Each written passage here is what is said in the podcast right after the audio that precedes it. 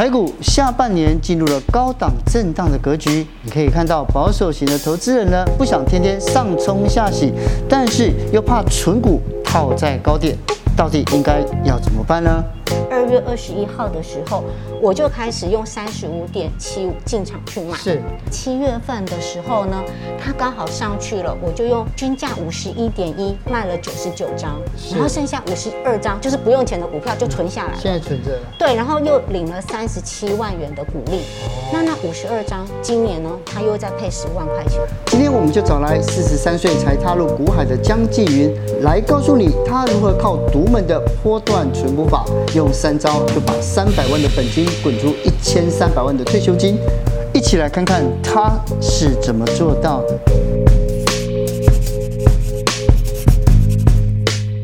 台股啊，第三季之后啊，哎，除了高档震荡之后，我个人觉得好像开始走弱了这样子。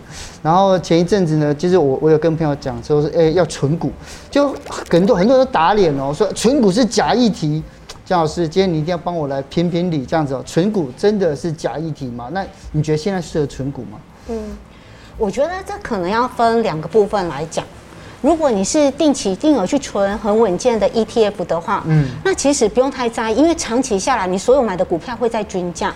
可是如果你想要买的是个股的话，嗯，你就必须要思考喽，欸、你的这个价格是在历史的相对低点吗？嗯哼。然后呃，我们现在这么说好了，很多人都说，就像您说的啊，存股或者是长期投资，你不用太在意股价。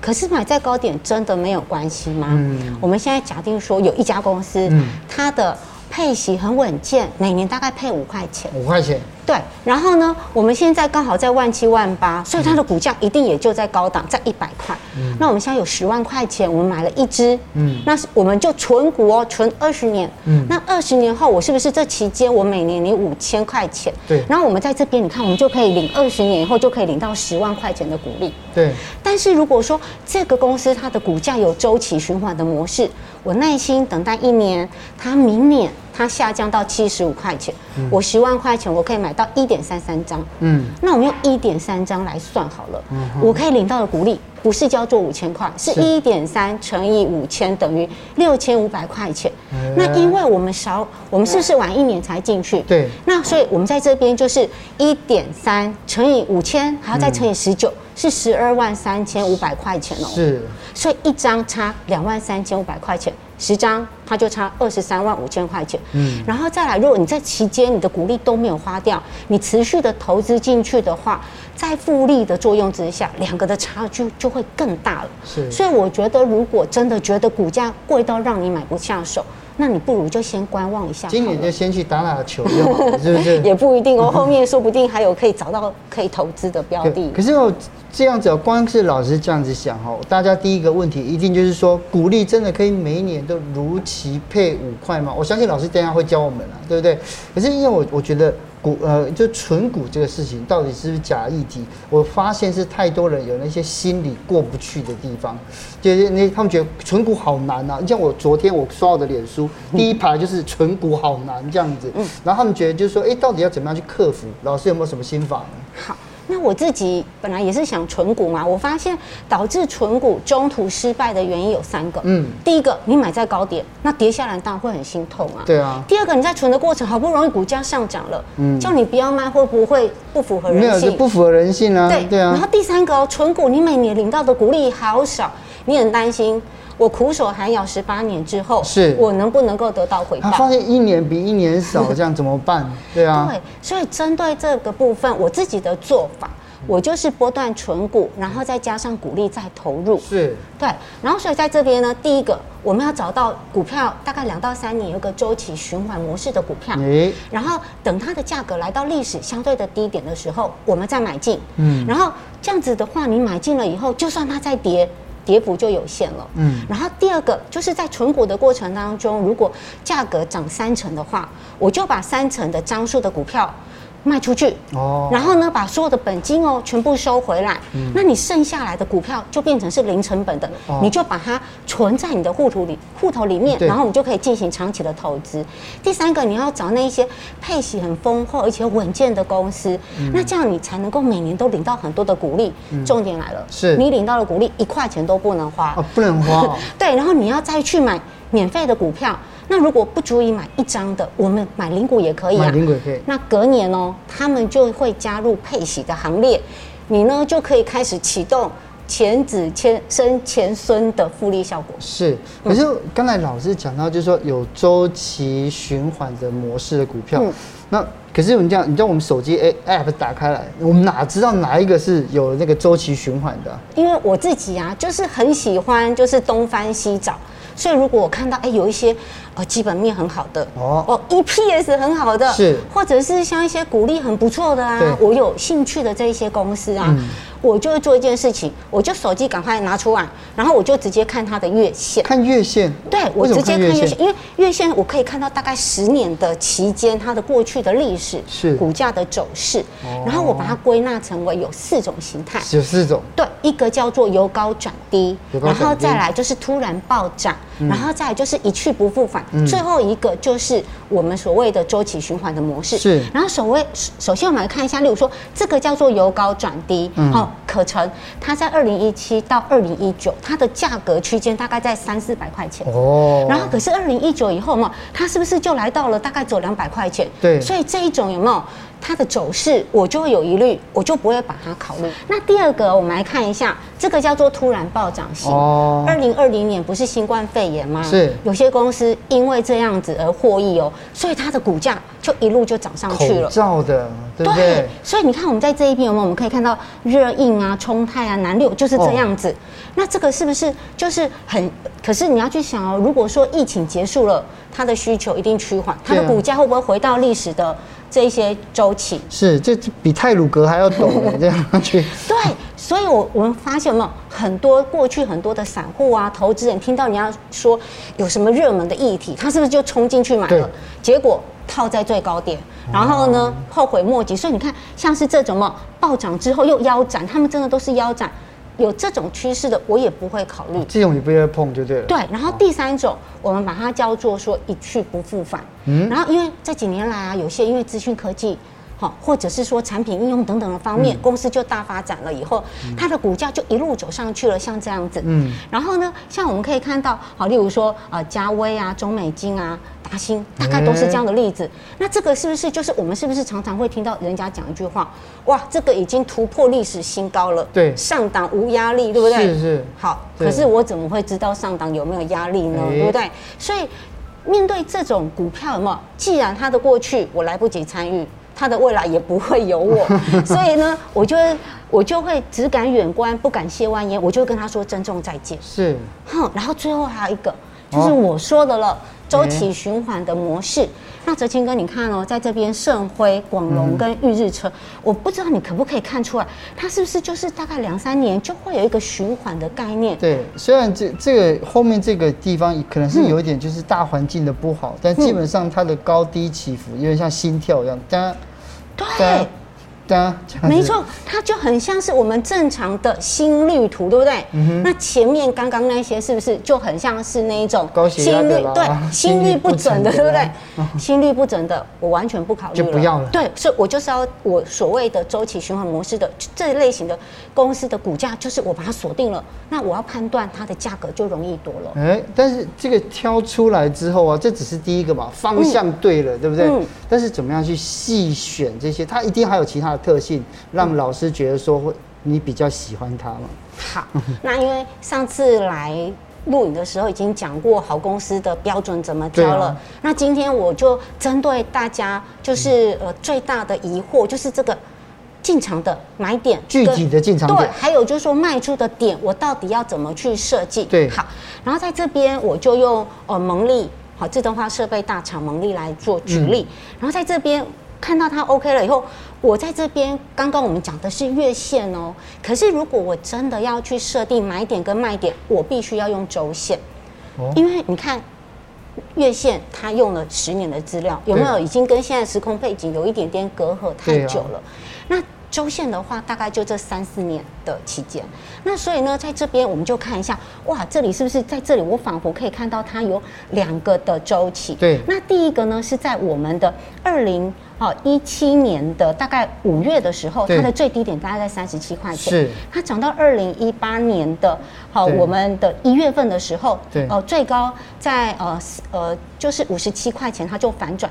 这里面它的波段涨幅有五成。嗯。那第二个，它就在二零一八年的哦，大概十月份的时候，嗯、然后它也是从三十七块转呃隔到隔年二零一九大概四月份的时候。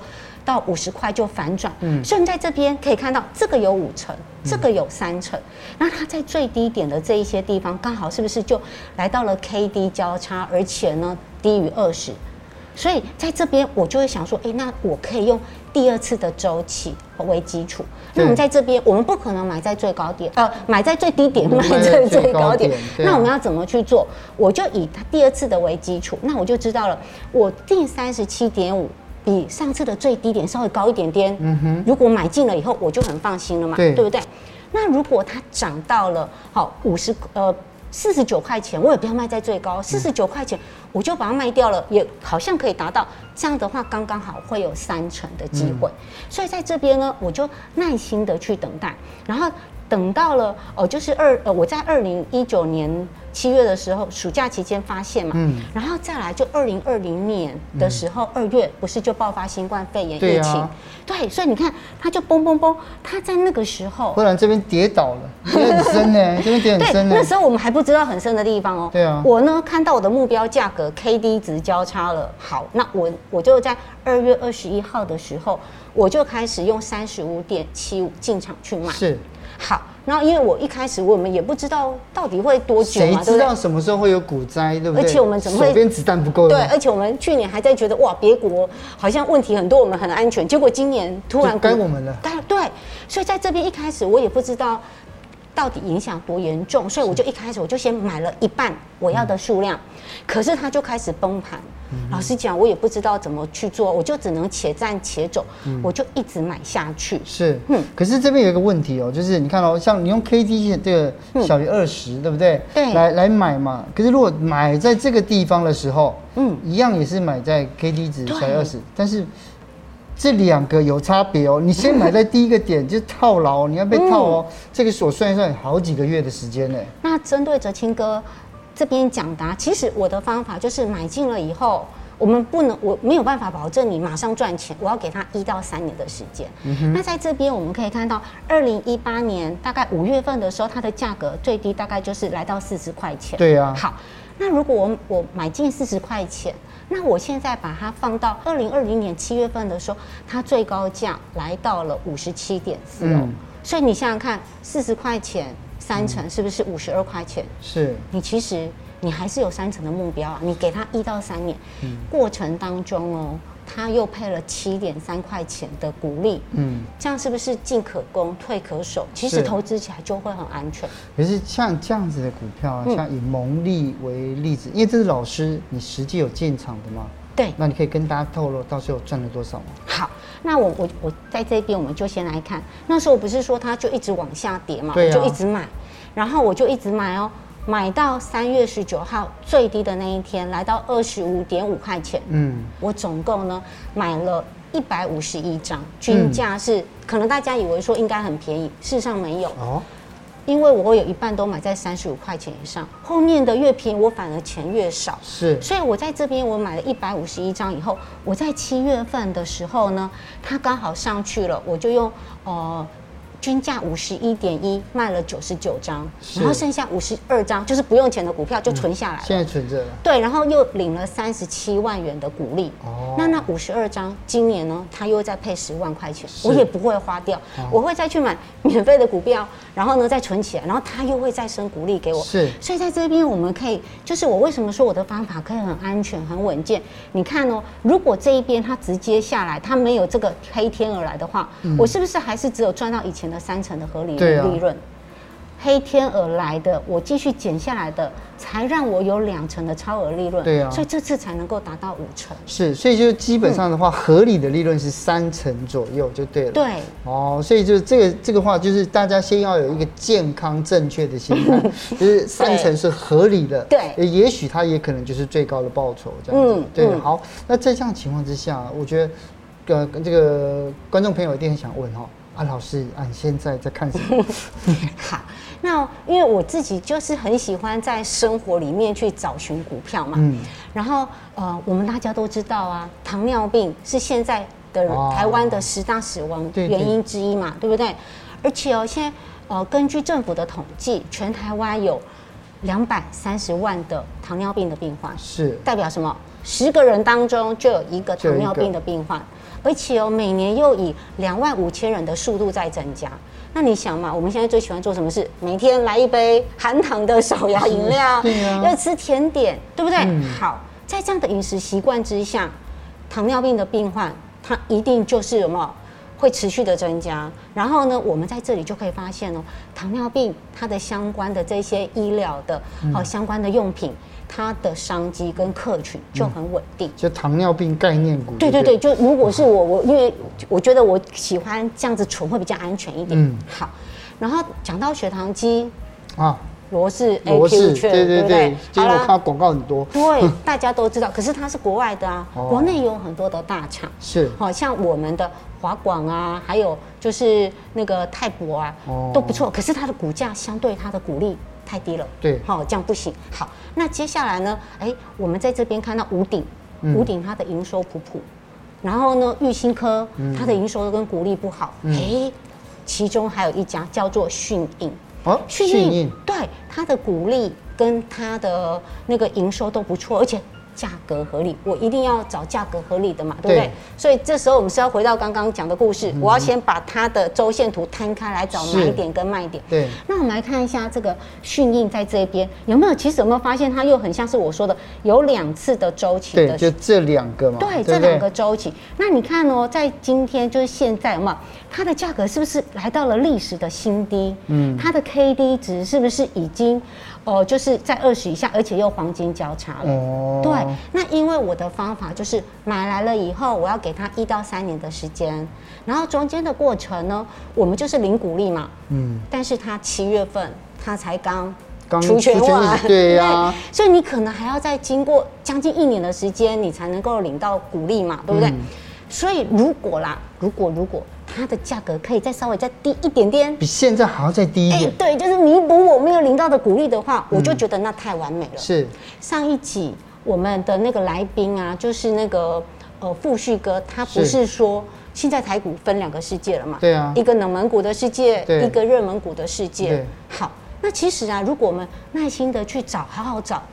我们其实还可以找到很多价格被低估的好公司，所以刚刚哲清哥一开始不是问我现在还能够存股吗？啊，如果你找到类似这样子的形态的公司，你可不可以放心的存？嗯、可以。可以。所以其实我们不一定要跟着大家在热门股里面找，嗯、你慢慢去找，可能还是即便在高档，我还是有办法找到。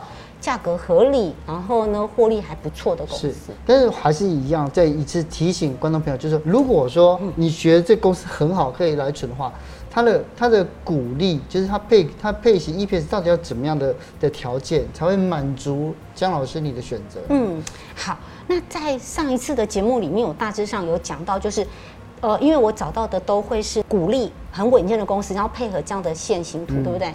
通常它来到历史低点，你再折算一下，呃，我们不要光是看 EPS 或者股利的实际的数字，因为它还要配合股价，对不对？对啊。通常呢，大概如果呃。来到历史低点哦，有的时候殖利率就可以到达百分之七。哦，殖利率对，所以我的部分我在选股，它一定要百分之五到百分之七，是。对，最少要百分之五以上，百分之五以上其实我觉得也还可以，对，嗯，所以我觉得就可以用这个当做七的话就是首选，就是 A 加的，对，对不对？对。其实刚刚江老师有讲到，就波段存股这种方法是只要有获利三成的时候就要把它卖掉停利嘛，可停利之后如果股票继续往上涨。你一定会觉得很哦啊，对，那会不会会想要把它追回来呢？我这边举例子好了，在这边呢，哦，呃，像巨鼎，你看呢、哦？我在这边做了两次的三层的波段之后，这小波段这个地方，对。可是其实它在过去就是这样子嘛，对对对对，对。我们怎么会知道它突破新高？好，嗯、第二次他就跟我说再见，长一倍了。嗯、好，那我们再看后面这边还有一个叫做乙鼎、嗯，也是啊。对。我也是三层，我卖掉了以后，他就跟我说再见了。对。那其实我在这边，我呢？卖掉的股票要涨上去，我会很开心，我就跟他说再见，就祝福他了、哦。对，我就觉得我眼光真好，我就觉得我眼光怎么可以这么好，找到这么多这么棒的股票。嗯，那其实这就很像是我们搭捷运回家。嗯，你到站了，就算车厢里面还有满满的人，就算这一站只有你一个人要下车，你会不会下车？还是要啊。要啊，我会下车，而且目的地到了，目的达到了。对对，而且你到了以后，你会在意。其他乘客要去哪里吗？嗯，不会。对，所以我觉得。可是我会羡慕其他乘客要去哪里。我我我好像我还我很容易满足，然后所以呢，我觉得投资股票它就像是搭捷运。嗯哼。列车进站我就上车，哦，然后呢到站我就下车。那我们是不得不下车的，啊，对不对？对，所以不是听过人家讲说上台靠机会啊，对啊，下台靠智慧啊，对啊。所以我的。我的做法就是，我就认真做功课啊，然后呢，价格到了我就勇敢买进啊，是，然后呢，价格到了呢，我就不恋战，我就卖出，那就像慢慢培养你的纪律，是，一次又一次的完成你的投资的任务，然后你就会不断的持续累积你的财富。所以存股并不是像一般人讲的这样说，只是不做就不做功课嘛，选好不要丢，然后就把它丢着这样放着，不可以这个样子，对不对？嗯，这样是觉得多久他进来？呃，检查一下自己的投资组合。嗯，我觉得我应该。比较不是说是什么投资组合在检查，而是就是在这个过程当中，我去看看它的营收有没有衰退，然后需不需要去做一个调整。其实我也不是说所有的过去这一些都 都好像都是成功的例子啊。在这边我就举两个，一个叫做国巨哦，这个大好多人好多人在这个地方栽耶。那姜老师，你也在这个地方赔到钱吗？呃。我要告诉你们为什么我我本来应该感觉上是我赔钱，后来又没有赔到钱，后来又赚到了。好，就是二零一九年三四月份的时候，国巨他就公布了他要配息四十四点八元，吓死人了，这价格好高好多啊！对，你看对我来讲，我一定觉得很多啊。对啊。然后呢，那时候它的价格来到三百四十块钱，我一算，哇，那个殖利率十三 percent 呢。对啊。对，然后所以我就进去三百四十块往下减了六张。哦，买了以后呢，嗯、我发现这只股票跟我其他的不一样，哦、没有办法让我安心的吃饭睡觉。是买太贵了吗？呃，你知道吗？我我除完权以后，它跌到两百多块钱，哇，你就是、一张跌一百多块钱，你有点像接到刀子那种，对不对？对，然后呢，我就耐心的等它涨，它涨到。呃，三百七十五块钱，我获利百分之十五的时候，我就把这一些全部卖掉，然后呢，就价差赚了二十七万，领到了我最想要的二十七万的股利，所以就五十四万做手。是，可是如果你长报的话，它趋势还是好的，尤其是现在，你看它到了五百多块，那这样子的话，你等于是也没有赚到后面的波段，而且你也呃违背了老师你刚刚讲到，就是说你需要花两三年才能看到它的获利啊。OK，好，所以在这边我觉得要讲的就是国剧，它就跟我过去所找到的那种周期的线图不一样。其实它是从天上一千多块钱掉下来的，它是没无重力这样子掉掉掉掉掉掉到，因为我看到新闻说它要配发股利，哦，四十四点八，然后我才去接那个刀子。所以这这种股票跟我过去买的完全不一样。对，所以我就觉得，嗯。我还是先求安全稳健好了，嗯，然后所以，我因为也因为国巨这次的例子，让我知道说，其实哪一种股票才是适合我的，是。这一种波动波动太大的，太刺激了，对，我觉得不适合。我，嗯。嗯。那另外一个，哎，这老师也知道创建，对，然后创建呢，它就是在呃，我二零一七年的时候，然后用呃八十块钱买了五张，嗯，买了以后哪知道。它呢，在这边就这样一直下去哦，它就、啊、它就是营收开始一直衰退，它的价格一直跌，一直跌。好，然后呢，我就耐心的抱着嘛，对不对？嗯。它在二零二零年初的时候，它实施库藏股，哦，所以呢，它的价格就慢慢在这边就慢慢上来，是就在这里了。对，对然后再来还有一个，他的日本竞争对手凯霞，然后呢，他因为发生火灾，转单效益有没有？哦，大家就进去抢，对不对？对。我看到机会来了，八十二块钱，我全部把它卖出去。哦。所以我在这边要告诉他，所以你也不看好说它后后市是怎么样？对，对，大家会觉得哇，可以一直涨。我这个人就是认清事实，我赶快就出场了。然后呢，在这里啊，我想要讲的就是，其实我的方法也不一定真的你。你存了三年，它真的一定都会三成，我们还是有可能啊，会买到它再也股价没有回去，没有办法达到三成，真的。然后或者是我们我们买到股票以后，难免一定会有波动，可能会跌嘛，对不对？嗯、那在这边哦，我在这个过程当中，我有一年它配六块钱，我六五三十，我就配了三万块钱的股利，嗯，然后一年配五千块钱，嗯，所以我就领到了两万五千块钱的股利，殖利率分别是七点五跟六点五。有没有比存在银行好太多？好很多，好很多。所以我觉得四十四十万的本金，我可以领到五点五万元的那个鼓励，我觉得心满意足了。嗯，所以在这边，我觉得还是要回到我原本的所说的，就是你一定要找到配息稳定丰厚的公司。那这样子在过程里面，就算价格下跌了，那其实什么？因为你领到鼓励，你就。就不会有需要什么认赔卖出的压力，嗯，所以在这边我觉得就是纯股，我们不是说存了以后就不管它哦。如果它的获利真的一直持续衰退，我们还是必须要去进行转换的。是，所以因为今天来啊，因为我看到老师又出新书了，对，嗯，这次的新书里面有什么样的建议？可以是也是针对存股的吗？对，因为其实我发现呢、啊，就是我自己在存股的路上，就是一直在调整。嗯，那我发现了有很多的问题，我就会在想，如果我可以把我自己的这一些。过去这五年来都把它写下来，我甚至连里面要怎么去记账啊、买点卖点，所有的小撇步我全部通通都大公开了。嗯，我希望大家都能够跟我一样，知道这种安全稳健投资，然后又可以获得财富的方法，可以让自己很心安。那你多的时间就可以去做更多对国家社会有意义的事情。我所以，我想要把这样的观念分享给更多人。好，所以呢，希望呢，就下次哦，这个。呃，江老师来的时候，我们现在的影片下面就是说，听了江老师的话，我们在我们现在虽然没有赚到稳健获利，对不对？这也是我们做这个呃存股，然后在投资自己的生活或未来最重要的目标嘛。今天谢谢江老师，下次我们再聊聊这更深入的话题。谢谢，谢谢德清哥。